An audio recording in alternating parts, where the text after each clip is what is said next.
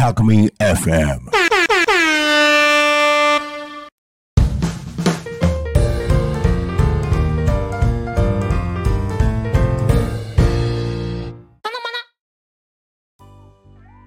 くりプレゼンツグリコと楽しく学ぼう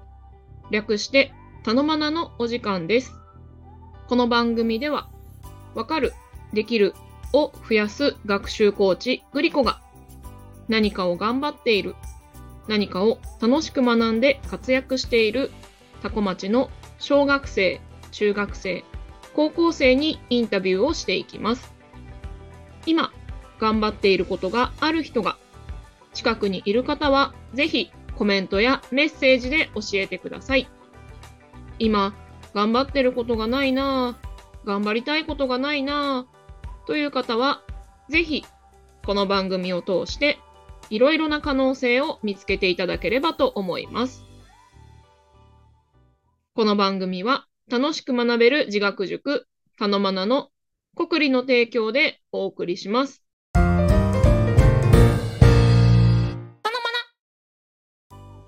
さて、そんなたのまなですが、本日はですね、いつものインタビュー形式ではなくですね、えー、学習コーチグリコに届いた質問にお答えしていこうと思います。はい。え、番組の方にですね、質問いただきましてありがとうございます。一つずつ紹介しながらご質問にお答えしていけたらなと思います。えー、一つ目の質問はですね、少しでもいい成績を残してほしいけど、苦しい思いをさせたくない。どうしたらいいですか？はい、こんな質問をいただきました。ありがとうございます。この質問、面白いですよね。というのは、少しでもいい成績を残してほしいけど、苦しい思いをさせたくないとおっしゃってるんですが、ね、質問に質問返してどうするんだっていう話なんですが、えー、一つというか、気になるところとしては、いい成績を残すためには、苦しい思いをしなくちゃいけないんですかね。これは面白いですよね。だから、この質問をくださった親御さんは、いい成績を残すためには苦しい思いをする必要があるっていうふうに考えてるってことだと思うんですけど、必ずしもそうとは限らないんじゃないかなと思います。なので、おそらく、どうしたらいいかと言ったら、まず最初に親御さんのこのいい成績を残すためには苦しい思いをしなきゃいけないという信じ込みを手放すのがいいんじゃないかなと思います。いい成績を残すって言った時って、まあ、もちろんね、勉強にしろ、スポーツにしろ、いい成績を残すっていうことはあると思うんですけど、おそらくそのいい成績を残している方々っていうところですよね。うんと、スポーツ選手がわかりやすいかな。イチローさんとか、最近だと大谷選手とか、あとは羽生結弦選手とかですかね。まあ、もちろん大変な思い、苦しい思いっていうのもされているとは思いますが、もともとは、それぞれのスポーツが好きで好きでしょうがなくて、もっと上手くなりたい、もっと上手くなりたいっていう思いから練習をたくさんして、その結果として良い成績を残すっていうところにつながったはずなんですよね。これね、勉強においても同じことで、いわゆる、あの、良い大学とされる東京大学とか京都大学とか早稲田、慶応みたいなところの人たちっていうのは、もちろんね、全員が全員ではないと思いますし、中にはすごく苦労をして、苦しい思いをして、なんとか合格したよっていう人もいるとは思うんですが、多くのそういった上位の難関大学に合格してる人たちって、勉強とか、難しい問題を解くとかっていうのを楽しんでるんですよね。だからクイズ王とかさ、ね、高学歴ではありますが、クイズ王、難しい問題を考えるのが好きですよね。作り出すっていう意味でも好きですしね。だから多分彼らはそういういい成績を残す、いい大学に入るっていうところに関して苦しい思いをしてないんじゃないかなと思います。ただただ好きでやっていたら入れたよみたいなことだったりとか、そうやって難しいものを解くのが楽しくて解いていたら、もっと難しいのにチャレンジしたいってやって、チャレンジしていった結果、東大に入ったよだったりとか、もっと言えば、自分のその、もっと知りたい、もっと詳しくなりたいとか、もっと研究したいみたいな思いから、そのためにはじゃあこの大学に入った方がいいだろうなっていうような感じで、進学をしてるんじゃないかなと思うんです。そこで考えれば、おそらく、いい成績を残すためには苦しい思いをしなくちゃいけないっていうことは多分ないだろうなっていう感じです。なので、まあ、この質問に関してどうしたらいいですかっていうところでいけば、さっきもお答えしましたが、まずそもそもいい成績を残すためには苦しい思いが必要だっていう信じ込みを手放すっていうのが第一歩かなと思います。そしてそのいい成績を残してほしい分野ですよね。スポーツならスポーツでしょうし、勉強なら勉強でしょうけど、それそのものが楽しいものだっていうふうに子供に思ってもらう。っていうのが必要だなって思います。なんかそういうふうに思える体験をしてもらうっていうとこですよね。まあ、うんと、なんだろう、いわゆる成功体験みたいなことになるかなとは思うんですけど、すごくね、シンプルだと思うんです。大人であっても、やっぱできなかったことができたら嬉しいじゃないですか。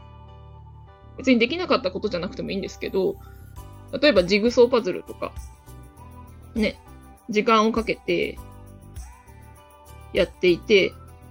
出来上がったら嬉しいですよね。達成感とか充実感とか。そういうふうに、できたら嬉しいっていう体験をたくさんしてもらうっていうところで、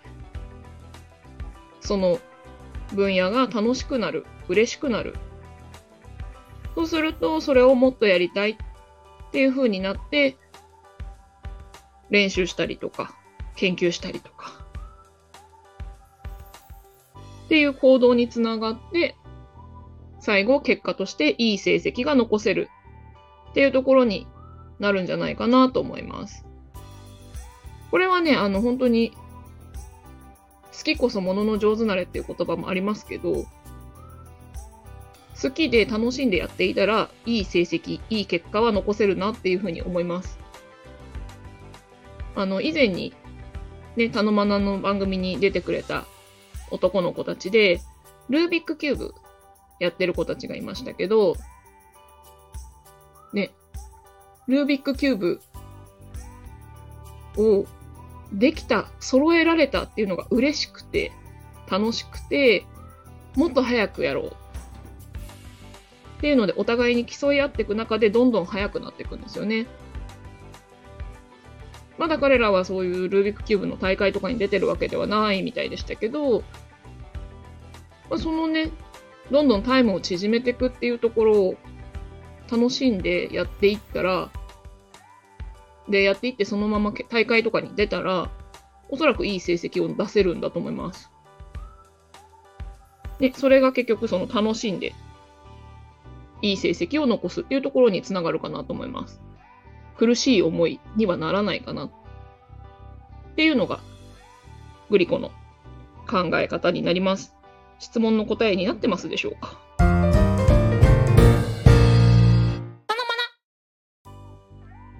さあ、それでですね、また他にもご質問いただいてますので、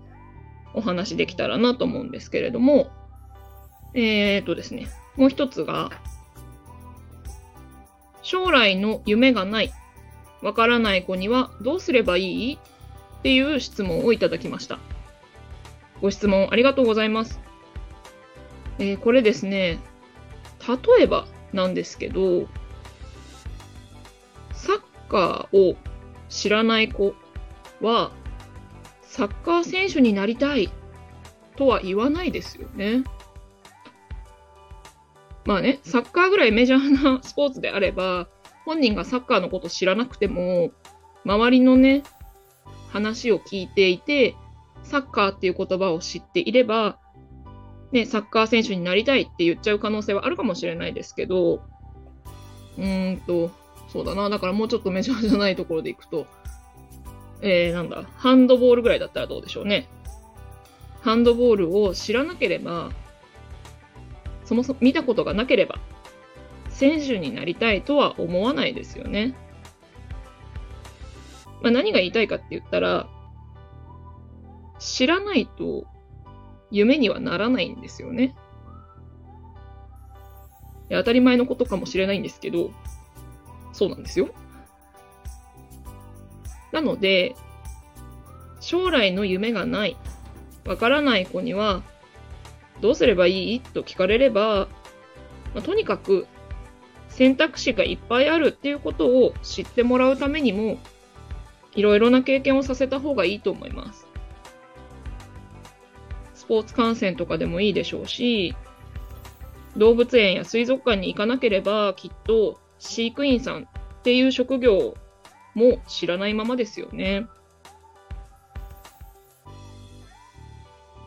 もちろんね、いろいろな経験をさせていく中ですぐにこれってハマることっていうのは少ないんじゃないかなとは思います。まあ、日頃からね、あの子供のことよく観察していて、こういうことに興味がありそうだなっていうのが分かっていれば、それにつながるものを経験させればいいかなとは思いますが、そうじゃなくてもね、いろいろな経験はさせたらいいと思いますし、意外とね、こういうの好きそうだなって思って経験させても、その日その時は楽しかったって終わっても、将来の夢まで全然つながらないっていうこともありますし、逆に、あ、これ行くみたいなところに進むこともあると思います。あの、以前インタビューさせてもらった子のお母様にたまたまね、インタビューの後でお会いした時にも、が、なんだっけ、タコ町芸能発表大会がきっかけで、日本舞踊を始めたって聞きましたって、いうふうな話をしたんですよね。ねそしたら、なんだっけな、その時に私が、な、何か意図があってこう、芸能発表会見に行ったというか連れてったんですかっていうようなことを聞いたら、まあ、何か習い事ができたらいいなと思って何をさせようかなって思った時に、まあ、タコ町の中で習えるものっていうのを見るのにちょうどいいイベントだなと思って連れて行ったら、日本舞踊がやりたいと言われて、あ、そこっていうふうに、それに行きたいって思ったんだ、みたいな。他にもいろいろあったのになみたいなところでびっくりしたっていう話もされてました。なのでやっぱりね、あの、なんだろうな、いろんな経験をする、させることが大切だし、その中で何を選ぶかっていうのは、実は、なんだろうな、親の思い通りには絶対ならないというか、予想に反したところを選んでくる可能性の方が高いですよね。さっきね、スポーツ観戦とかでもいいですしっていうふうにもお伝えしましたけど、プロのスポーツ、ん？プロスポーツの試合の観戦に行って、その競技ではなく、例えばね、ビールの売り子さんを見て、あれがやりたいってなるかもしれないですし、ハーフタイムのチアリーダーを見て、あれがやりたいってなるかもしれないですし、ね、もっとマニアックなとこで行けば、試合中、笛を吹いて、偉そうにしている審判を見て、いいな、偉くなりたいな、みたいな 風に審判やりたいって思う人もいるかもしれないですよね。なのでね、本当そこ見てたんだみたいなことも絶対あると思うので、そういうのも含めてね、いろんな選択肢があるよっていうのを体験できるような、いろいろな経験をしてもらうのが、将来の夢を見つけるための近道になるかなと思います。なかなかね、あの直接見せたりとか、やらせたりとかっていうのが難しければ、いろんな大人の話が聞けるようにしてあげるっていうのも一つかなと思います。まあ、大人じゃなくてもいいんですけど、いろいろな年上の人の話を聞けるようにするっていうのが一つかなと思います。それもね、結局選択肢を広げるというか、増やすきっかけになるかなと思います。そういう意味ではね、あの、グリコと楽しく学ぼう、頼まなでは、いろんなことを頑張っている小学生、中学生、高校生にインタビューをしていますので、ぜひね、聞いてもらって、あ、これ面白いって思ってくれるかもな、みたいなところをちょっと掘り下げてもらえるといいかもしれないですね。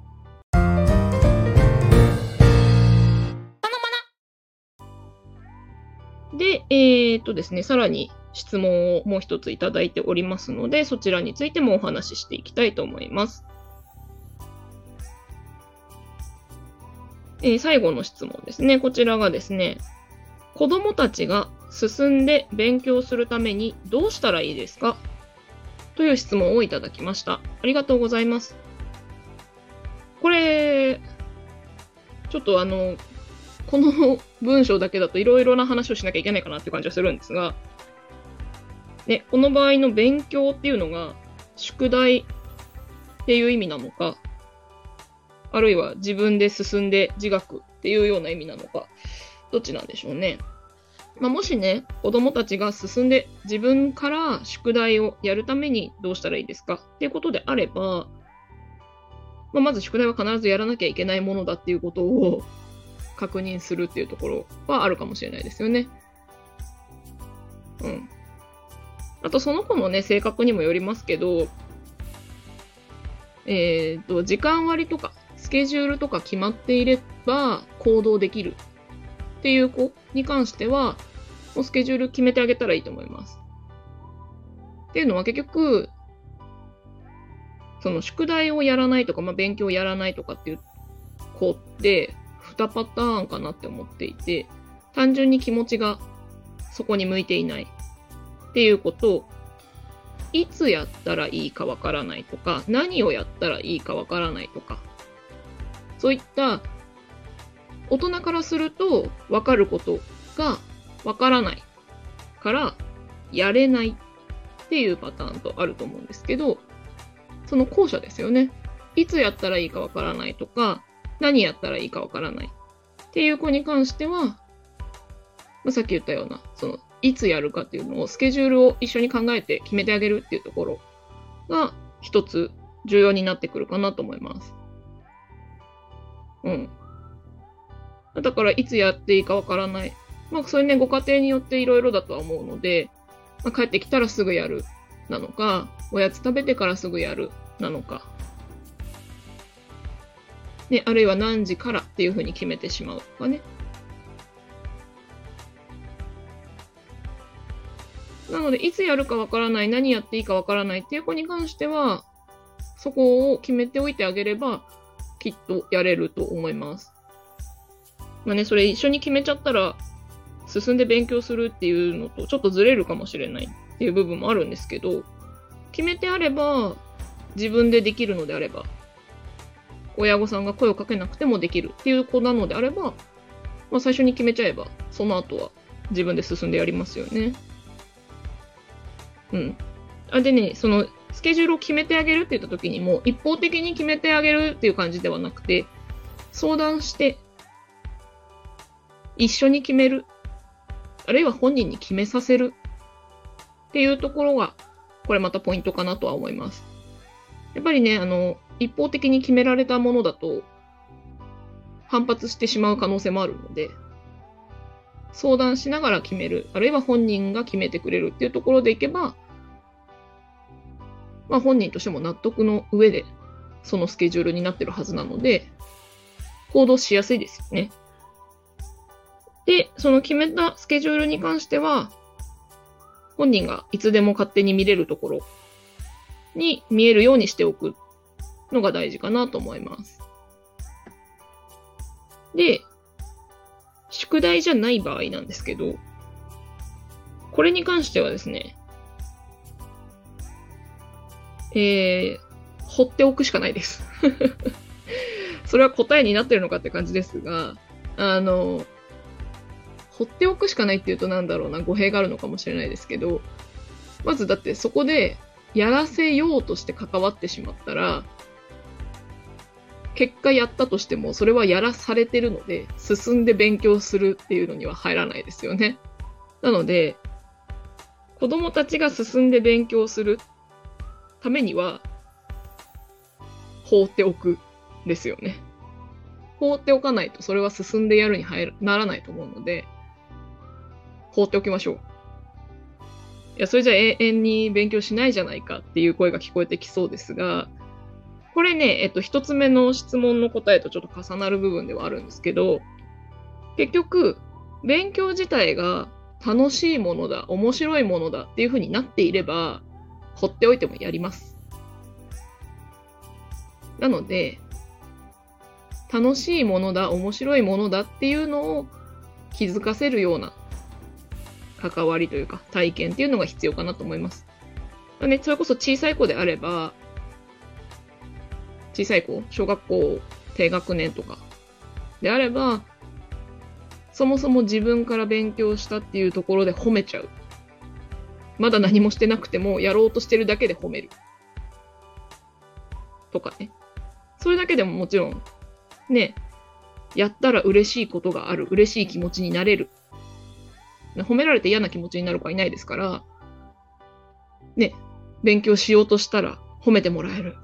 勉強しようとしたら嬉しい気持ちになれる。っていうところの積み重ねで勉強するっていうところに結びついていきますよね。で、もちろん中学生、高校生になっても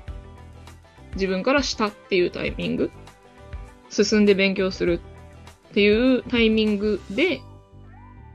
褒めてあげる。まあね、あの、中学生、高校生になると大げさに褒めると嫌がられるので、褒めるっていうよりは承認する感じですよね。あ、今から勉強するんだ、みたいな。見たままを言ってあげるだけですね。それだけでも、あ、見てくれてるんだとか、わかるので、嬉しかったりしますよね。うん。で、ここで、そのね、勉強しようと、うん？なんだろうな。勉強しようとしてるところで、あまり早く言っちゃうと、やる気なくなっちゃったりもするので、うん、注意ポイントではあるんですけどね。うん。まあそんなところですかね。まあそういった勉強をしようとすると、しかも言われないで、だよね。言われない状態で自分から勉強を始めると、親が褒めてくれる、あるいは認めてくれる。っていうところで、ある意味での成功体験を積んでいく。っていうところになるかなと思います。でね、それが積み重なっていけば、やっぱり自然と進んで勉強するようになっていくと思います。でもっと言えば、そうやって進んで勉強するようになっていくと、結果もついてくると思います。もしね、あの、やってるのに結果がついてこないに関してはやり方が間違っている可能性があるので、そこはちょっと介入してあげる必要があるかもしれないですけど、それもね、あの、一つ気をつけなきゃいけないというか、難しいポイントかもなって思うのは、あの、勉強そのものを楽しんでいる場合、必ずしも本人は結果がついてくることを望んでない可能性もあるんですよね。もちろんいい結果を残したいから勉強しますっていうこともあると思いますが、で、楽しくやってたら結果がついてくるってさっき言いましたけど、やり方が間違ってた場合、結果はついてこないんですが、その間違ったやり方であっても、それをやることが楽しいという場合に関しては、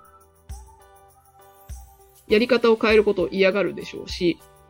結果がついてきてないっていうことを指摘されても、別にいいよって思っちゃうわけですよね、本人は。なので、そこはね、ちょっと、うん、なんだろうな、難しいというか、そこでまた強制してしまうとね、今度嫌になっちゃう可能性があるので、そこも、まあ、もしやり方が間違っていて、結果がついてこない。ということであれば、えー、なんだろうな、全部を否定するのではなくて、ここちょっとこうやってみたらみたいな感じで、少し変えさせるというか、ちょっと正してあげる。やり方をちょっと変えてもらう。で、その結果、ちゃんといい成績につながっていれば、本人の中でも、あ、こっちの方がいいんだっていうことに気づいて、修正しやすいですよね。うん。なので、まあ、トータルで、すべての質問においてそうかなっていう気はするんですが、あの、本人が気づくっていうところ、本人ができたら楽しい、できたら嬉しいっていうふうに思える。こうやってやった方がもっといいんだっていうふうに気づける。だったりとか、あ、こういう面白いものが世の中にはあるんだっていうふうに気づいてもらえる。そんな関わり方が大人には求められてるのかなというふうに思います。はい。難しいですけどね。やっぱ本人が気づかないと、本人がやりたいって思わないと、行動にはならないですし、行動しないと結果もついてこないので、まあ行動してもらえるようにっていうとこですよね。でその行動してもらうために無理やりさせるとか、なんだろうな、交換条件を出すとか、怒るとか、っていうのだと結局やらされてる感が強くなっちゃうので、それだと本人的には納得いかない状態なので、伸びるものも伸びなくなっちゃうかなっていう感じですね。でも本当、一回ね、できたら嬉しい、できたら楽しいっていうのが分かると、もっとやりたいなりますし、もっと難しいのやりたいってなりますし、これはね、勉強に限らないですけど、もっと上手くなりたいとか、もっと良くなりたいっていう、成長したいっていう気持ちは、子供でも大人でも、誰でも持っているものなので、そこを邪魔しないっていうのが一番大事なんじゃないかなと思います。はい。いかがだったでしょうか、えー、今回はですね、学習コーチグリコに届いた質問にお答えしてまいりました。もしね、あの、もっとこんなことも気になるよっていうような質問があったら、ぜひぜひ番組にコメントやメッセージをお送りください。はい。それではですね、あの、少しお早いですが、時間になりますので、えー、終わりにしていきたいと思います。またね、来週以降は、タコ町の小学生、中学生、高校生にインタビューをしていきたいと思います。この番組は、楽しく学べる自学塾、たのまなの国理の提供でお送りしました。また来週お会いしましょう。またねー。自学塾たのまなは毎週月曜日と木曜日夕方5時から7時まで一斉集団個別形式で行う学習塾です。小学生から高校生まで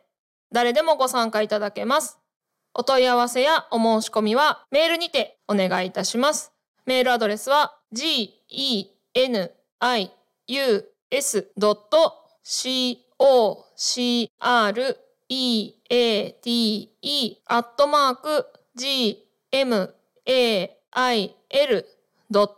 COM 学習コーチグリコによるかっこいい大人になるための自学塾です。